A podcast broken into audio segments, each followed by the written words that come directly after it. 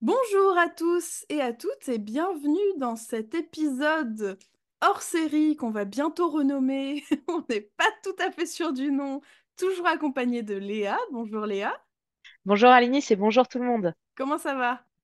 J'ai une crève d'enfer,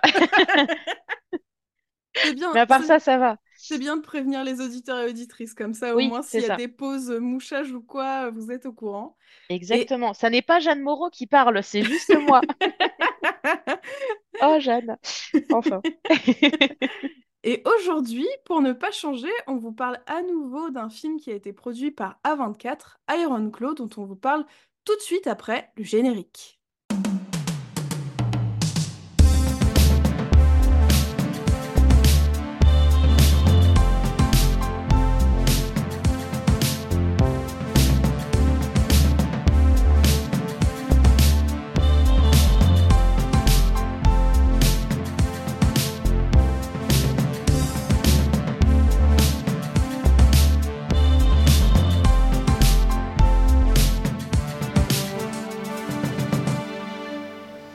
Ça sert à ça, euh, à apprendre à vivre, à apprendre à faire un lit.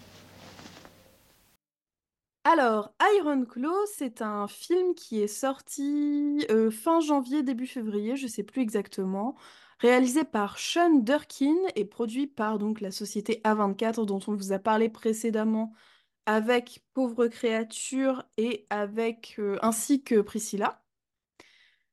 Et Dream Euh, Scénario, et Dream Scénario, mais en fait on a fait que des productions à c'est 24 là ça. depuis le Ça y est.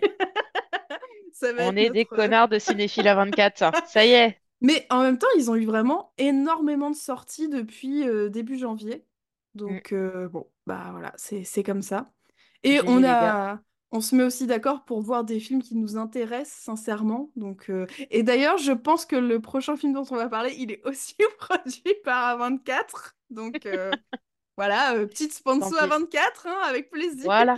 Grave. Carrément. Il n'y a pas de souci pour qu'on aille voir tous vos films de toute façon. Donc, euh, voilà, le le message est lancé. Euh, et donc ce réalisateur, Sean Durkin, c'est un réalisateur qui a gagné plusieurs prix au festival Sundance, donc qui a fait précédemment des films un peu arty, à la, pas à la Little Miss Sunshine, mais voilà, en- vraiment cette production un peu, je vais pas dire artisanale, mais pas trop blockbuster en tout cas, un peu art et il revient avec Iron Claw, qui est, euh, qui signe le retour de Zac Efron à l'écran que moi personnellement je n'avais pas vu depuis High School Musical. Alors je suppose qu'il a fait d'autres films, hein, mais vraiment euh, c'est passé sous mes radars. Je m'en fous tellement de lui. C'est vraiment pas l'acteur que. Enfin, c'est pas pour lui que je suis allée voir le film, soyons clairs. Mais oui, je crois qu'il a fait un film euh, où il était un DJ, non? Ou quelque chose comme ça? Peut-être. Peut-être. J'ai même pas vérifié, j'avoue. euh. Et où on retrouve également comme euh, autre acteur qui est un petit peu euh, sur le devant de la, de la scène euh, depuis quelques mois, quelques années, Jeremy Allen White, qu'on retrouve aussi dans The Bear. C'est pour ça que je suis allée voir ce film. Non, mais dans Lip, c'est Shame- euh, dans Shameless, c'est Lip, qui est un de mes personnages préférés. Et donc, du coup, je l'ai vu euh, adulte et je l'ai vu gonflé. J'ai dit, Oh, nom de Dieu, qu'est-ce que t'es devenu? Donc, euh, ouais, ouais, ouais, il fallait. Là, pour le coup, c'est vraiment le, le point positif. Léa, est-ce que tu veux bien nous raconter un petit peu l'histoire de Iron Claw? Et comme ça, moi, je vais pouvoir vous dire pourquoi je suis vraiment allée voir le film. Oh, ok. D'accord, c'est parti. Alors, on suit l'histoire de la famille Von Erich, j'espère que je prononce bien, sinon tant pis, euh, qui est donc une famille de catcheurs professionnels de la NWA. Le père, dans les années 60, était très connu pour être euh, une star du catch, mais qui n'a jamais réussi à atteindre le palier ultime de champion du monde. Et il élève ses quatre fils dans euh, une sorte de compétition permanente et de pression absolument, absolument horrible pour qu'ils deviennent tour à tour champion du monde, ce qu'il n'a jamais pu réussir à faire. Et en fait, on suit le parcours de ces, quatre, de ces quatre catcheurs, fin des années 60 jusqu'à début des années 70, avec comme trame de fond une histoire de malédiction, puisque il semblerait que les Von Erich soient maudits, mais ça on en parlera sûrement dans une section un peu spoiler. Oui, oui, oui. Voilà. Donc, euh, beaucoup de gonflettes, du Ouais. capitalisme, de la pression sociale. Et en gros, ce film n'existerait pas si les papas disaient juste je t'aime à leurs enfants. Voilà, tout à fait. Vraiment, le résumé du film, c'est... Mais quand on vous dit que le patriarcat, c'est naze, mais vraiment, il faut nous croire, hein. C'est... Non, mais c'est en plus le père, c'est vraiment le, la caricature du patriarche euh, très macho, très... En fait, c'est intéressant comme film parce que ça parle de l'American Way of Life, hein, du self-made man, toutes ces, hum, tous ces clichés euh, qui ont été euh, instillés dans la culture américaine pendant des années. Et ce père-là, il croit à fond, le self-made man. Il pense qu'effectivement, bah, si on est, si on se donne tous les moyens de faire, si on est le plus performant, le meilleur possible, le plus fort, si on pleure pas, etc., on va y arriver. Et en fait, l'intérêt du film, c'est de montrer que c'est une famille qui essaye de suivre ce principe et qui n'y arrive pas. Mm, à Comme la majorité des Américains et Américaines de ce pauvre pays. Ouais. Il y a tout un rapport à la famille qui est hyper touchant et hyper bien développé, où justement, tous les gamins font vraiment tout ce qu'ils peuvent pour rendre fier le, le paternel. Et en fait, c'est un but euh, inatteignable, quoi. Parce qu'il il voit toujours plus grand, plus fort, plus haut. Et en fait, lui, c'est vraiment son mode de fonctionnement, comme tu l'as dit, c'est la compétition. ouais. Donc, euh, attends, voilà. Mais on va, on va pouvoir en rediscuter. Alors, moi, pourquoi je voulais absolument aller voir ce film? Parce que ça parle d'une de mes activités préférées, le catch. Je comprends.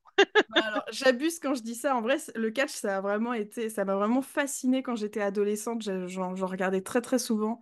Et puis j'ai un petit peu, euh, j'ai un petit peu lâché ça parce que j'avais plus de télé tout simplement, donc euh, je, je suivais un peu moins. Mais c'est vrai que tout ce côté à la fois spectaculaire de la bagarre et euh, spectaculaire aussi des histoires qu'on se raconte, des, Ouais. des faux, des fausses rivalités, etc., etc.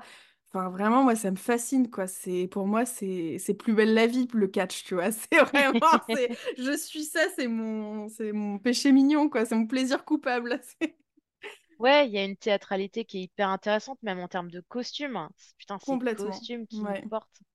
Et moi, c'est pareil, j'adorais le catch étant gamine, mais comme j'avais pas le droit de regarder la télé, enfin pas souvent, Mm. je me faufilais les soirs de pleine lune dans le salon pour allumer ça et puis mettre vraiment le son au minimum syndical et regarder. Et en fait, j'avais pas du tout cet esprit critique parce que j'étais une enfant et pour moi, ce que je voyais dans le catch, c'était vrai. Donc en fait, ils Ouais. pouvaient pas se piffrer, ils se donnaient des coups de malade et, et je trouvais ça ouais, fascinant. C'est vrai qu'il y a un côté plaisir coupable parce qu'en plus, tu, comment dire, tu travailles euh, tout- toutes les pulsions que tu peux avoir en tant qu'être humain, genre Mm. haha, du sang, du pain, des jeux. euh, c'est, c'est hyper, euh, ouais, c'est hyper ré- régressif, mais ça fait du bien. Complètement. Ouais, et puis il y a ce côté, comme tu dis, il y a ce côté spectacle, quoi. C'est des gens qui Ouais. savent se battre, ou du moins, entre guillemets, faire semblant de se battre. Dans faire semblant, je vois euh, les figures euh, les plus imposantes, on va dire, les plus spectaculaires. Bien sûr que c'est énormément de travail pour justement pas se faire le coup du lapin ou des trucs comme ça. Mm. Et j'ai eu, j'ai eu très très peur au début du film parce qu'on a euh, des premières scènes de catch, justement qui sont pas filmés comme ce qu'on voit notamment à la télé, etc. Et qui étaient filmés en très très gros plan. Et j'ai trouvé ça étrange et je me suis dit, ouh là là, s'ils filment toutes les scènes de catch de cette façon-là, moi je vais avoir beaucoup de mal à apprécier, on va dire, euh, ce visionnage. Et en fait, on se rend compte que c'est surtout la partie où le père, justement, est encore catcheur et où on voit euh, ces gros plans, c'est aussi pour signifier, lui, sa, cette espèce de colère qu'il a en lui, ce truc vraiment euh, qui l'habite, quoi, et quitte à faire des fautes et euh, finir perdant, mais ce, ce truc, cette rage. Bah, Et Ouais. puis ce truc un peu de, euh, il faut que j'exprime que je suis un mec, quoi. Enfin, moi, je l'ai perçu un peu comme ça aussi. Oui, Euh, puis il y a beaucoup de compétition envers lui-même, hein, en fait. C'est, il ouais, veut se prouver que c'est le meilleur. il est énormément exigeant envers lui et il devient exigeant envers ses enfants parce que ben, on transmet nos traumas, je pense, si on n'est pas, enfin, si on réfléchit pas à la question et fait pas aider, euh, entre autres. ouais. Mais tu le sens. Enfin, moi, au début, j'étais, mine de rien, pas mal en empathie avec ce personnage du père. Hmm pas seulement parce que c'est un des acteurs qui a joué dans Mindhunter et j'adore ce bonhomme, mais c'est aussi parce que tu, tu sens qu'au départ, il veut bien faire quelque part, c'est-à-dire que euh, il, il a jamais supporté euh, l'échec, enfin en tout cas ce qu'il voit comme un échec de sa carrière, et il veut que, euh, que ses gamins soient les meilleurs possibles. Il veut les voir réussir, et c'est super beau au début. Mm. Et en fait, tout au long du film, tu vois que t'as beau avoir les meilleures intentions du monde, bah, si tu mets trop de pression et si effectivement tu es toujours dans cette histoire de, de compétition, de euh, griller les étapes mais sans relâche, ben au final tu flingues, euh, tu flingues tout le monde euh, sur la Mm. route, quoi. Et il y a un truc qui est distillé aussi euh, tout au long du film et qui est là un peu depuis le début, c'est que euh, donc on a quatre frères, si je dis pas de bêtises. Ouais.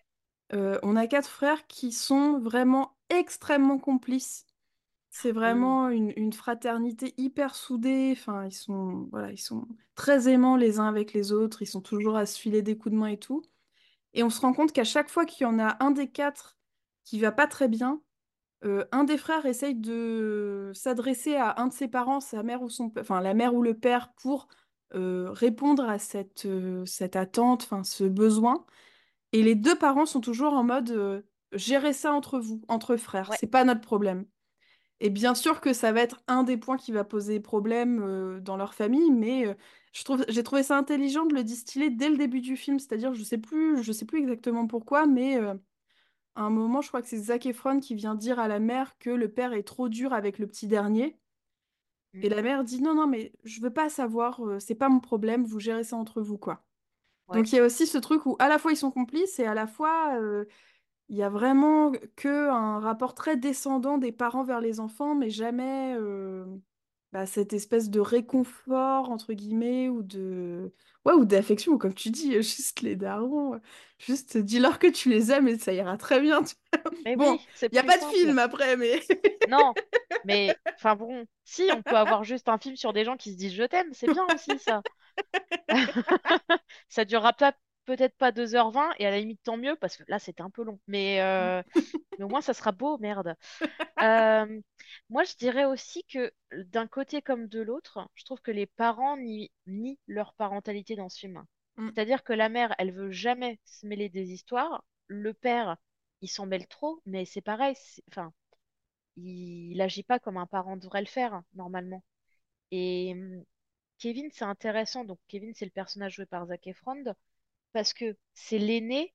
euh, et en fait, durant le premier dialogue qu'il a avec sa copine, jouée par Lily James, mm. il dit, Ah, mais il y avait un. Enfin, en fait, c'est pas moi l'aîné. Euh, en fait, on avait un. Enfin, mes, mes parents avaient, euh, avaient déjà un premier enfant, mais il est mort à 5 ans ou quelque chose comme ça. ouais, Et en fait, on comprend que il doit jouer ce rôle de frère aîné, tout comme il essaie de compenser la perte de son, bah ouais, de son frère aîné. Il essaie de rendre papa euh, très satisfait. En même temps, il essaie de s'occuper des trois autres. Et en fait, c'est un...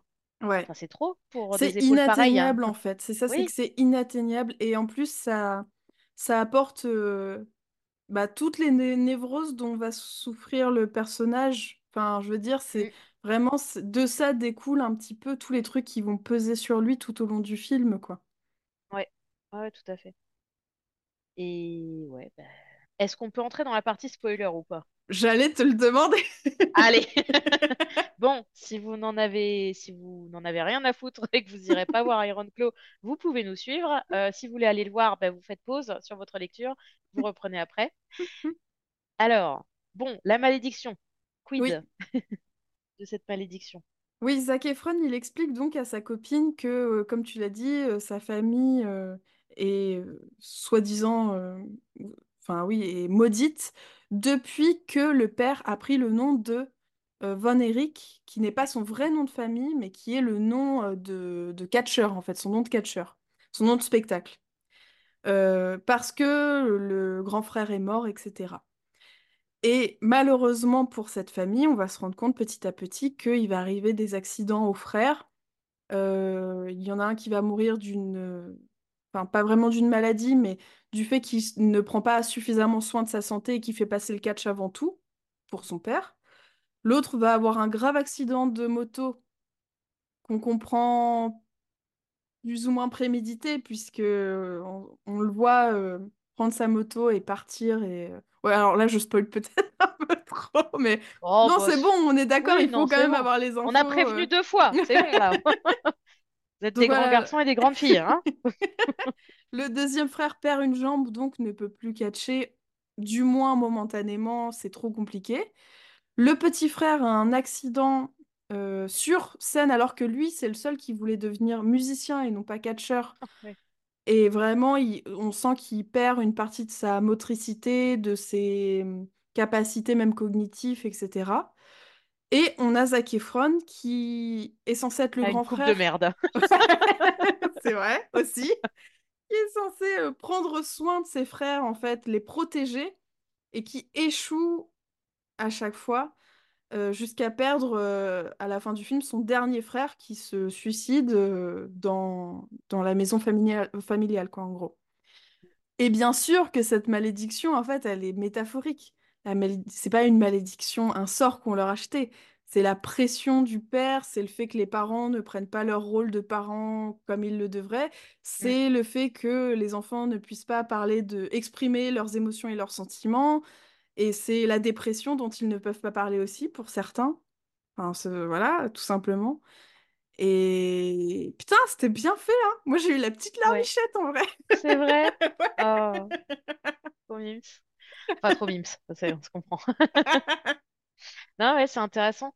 Mais je trouvais que hum, chaque accident qu'ont les frangins sont Mm, assez, euh, comment dire, métaphoriques de, de leurs problèmes.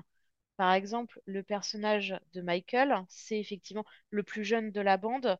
C'est celui qui veut être artiste, il mm, chante et il joue euh, superbement de la guitare, mais on le force, enfin, pression familiale qu'il force à, à aller sur le ring. Euh, il a un accident, il est plongé dans le coma, et du coup, il perd complètement sa faculté de parler normalement et donc de mm, chanter, de faire ce qui, ce qui le motivait à la base. mm, Le personnage de Kerry, euh, au départ, hein, il se prépare pour les Jeux Olympiques, et puis les Jeux Olympiques n'ont pas lieu parce que conflit euh, avec l'URSS.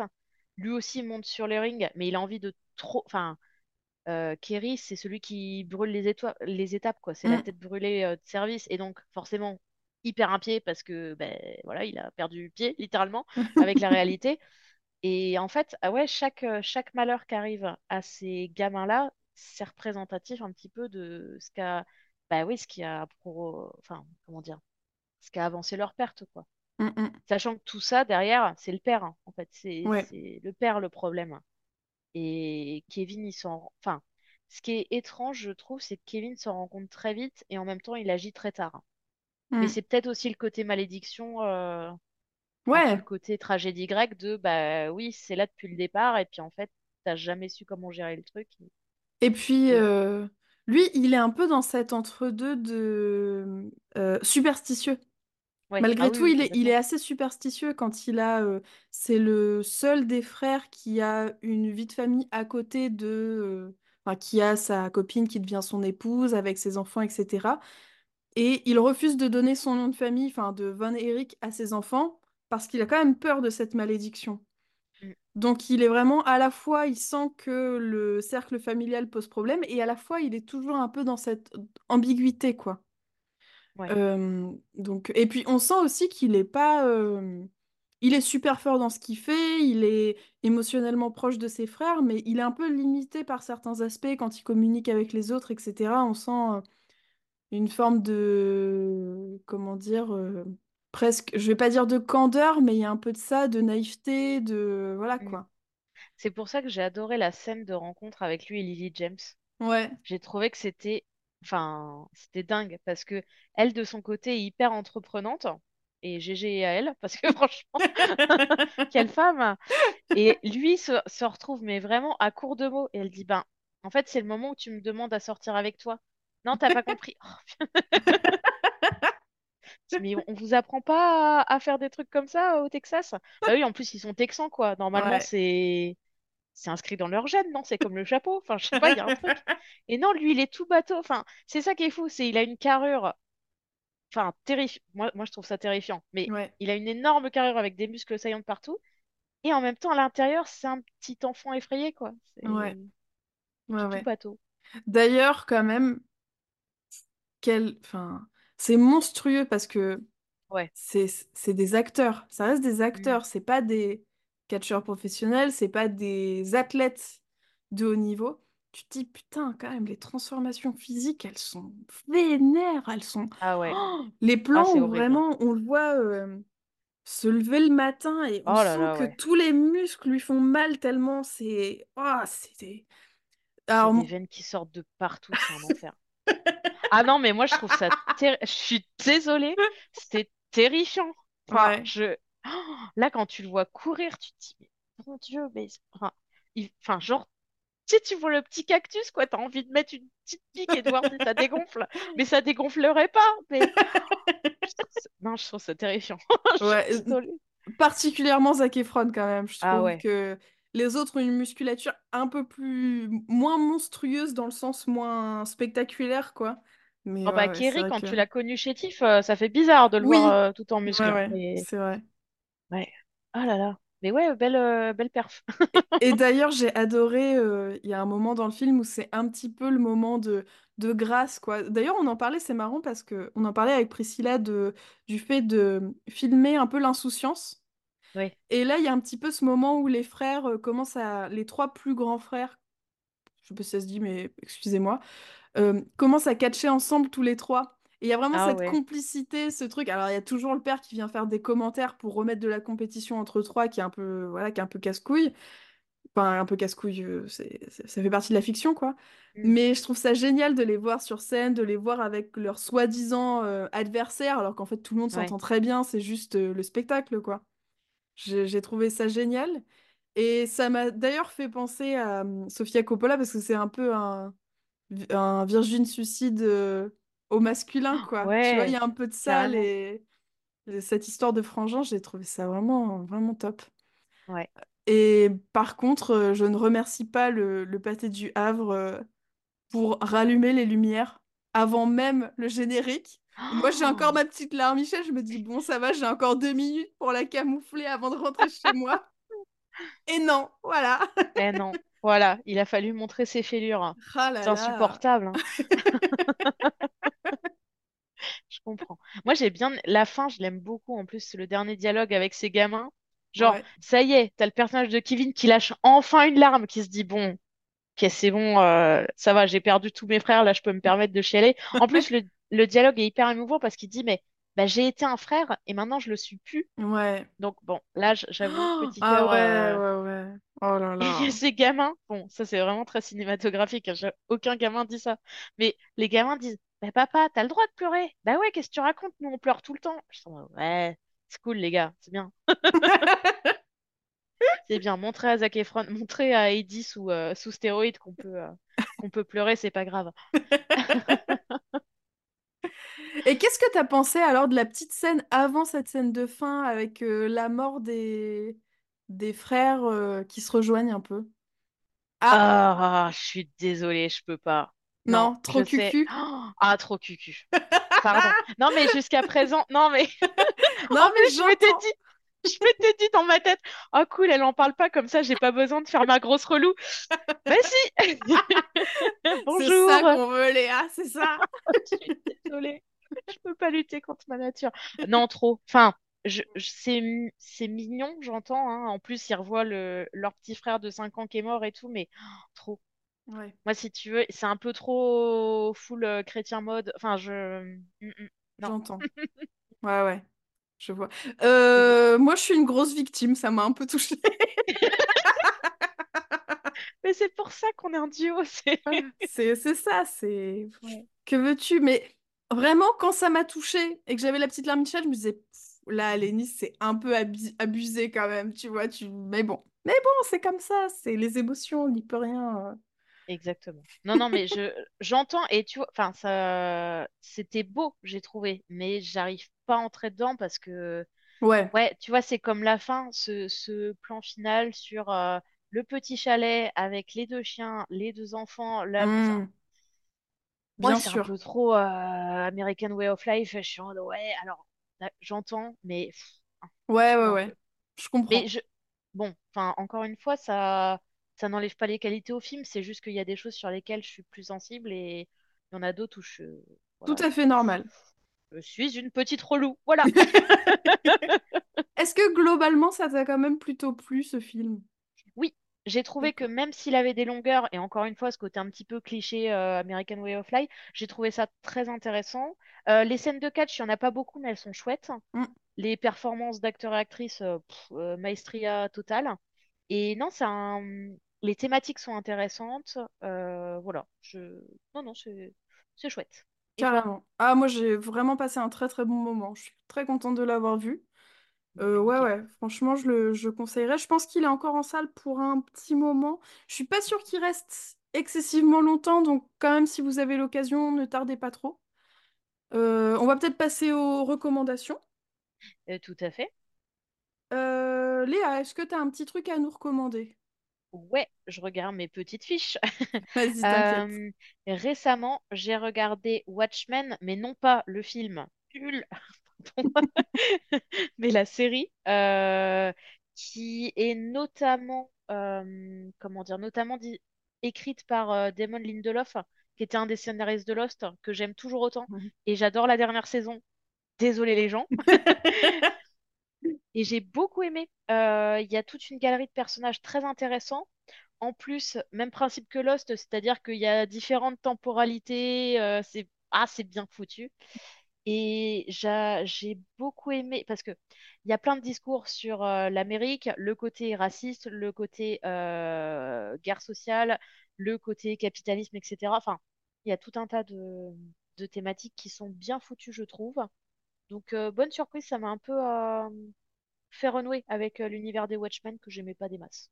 Cool. Je crois que j'avais regardé le premier épisode, mais j'avais pas continué. euh, Mais euh, Ça, c'est- je trouve ça vaut le coup. Voilà. Puis c'est court, hein, c'est bien. ouais, ouais, Et j'avoue. toi?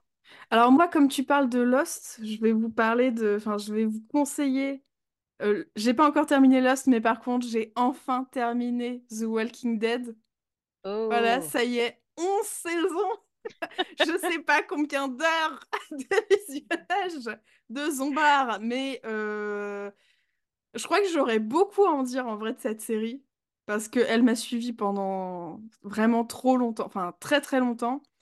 Et elle est, c'est tellement dommage parce que j'ai très envie de la défendre et à la fois, il y a tellement des épisodes qui sont, c'est, qui sont inégales, mais c'est, c'est du, je vais pas dire du génie, mais c'est vraiment de l'épisode super au truc vraiment pourri, quoi. Et la fin est assez décevante à mes yeux, mais je vais quand d'accord. même regarder le truc de Daryl Dixon parce que je suis une grosse victime et que j'adore. euh, les univers post-apocalyptiques, mais voilà quoi, Et il y a c'est... Paloma qui joue dedans.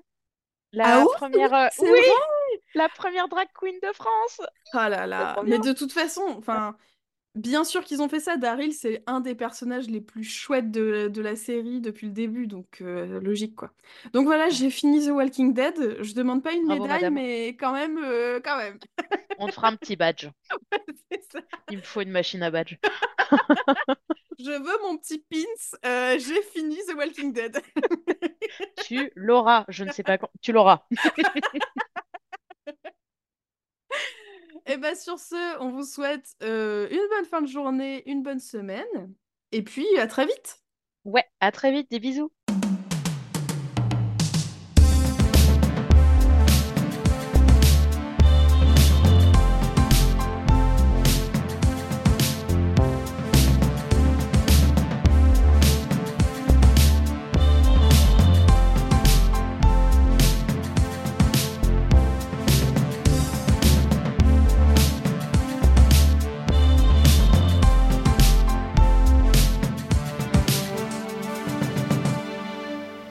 Les films, ça sert à ça, euh, à apprendre à vivre, à apprendre à faire un lit.